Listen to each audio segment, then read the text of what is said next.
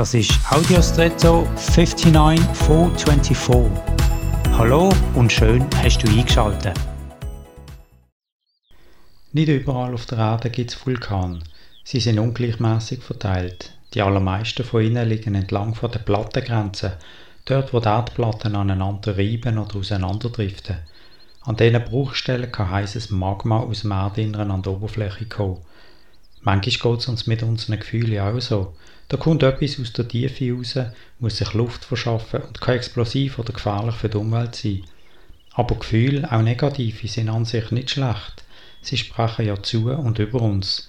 Da ist etwas in unserem Inneren, wo durch spannungsvolle Umstände nach oben kommt.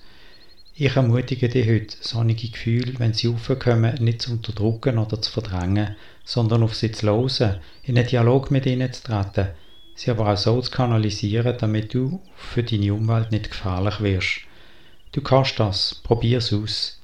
Gang mit deinen Gefühlen neu versöhnliche Weg.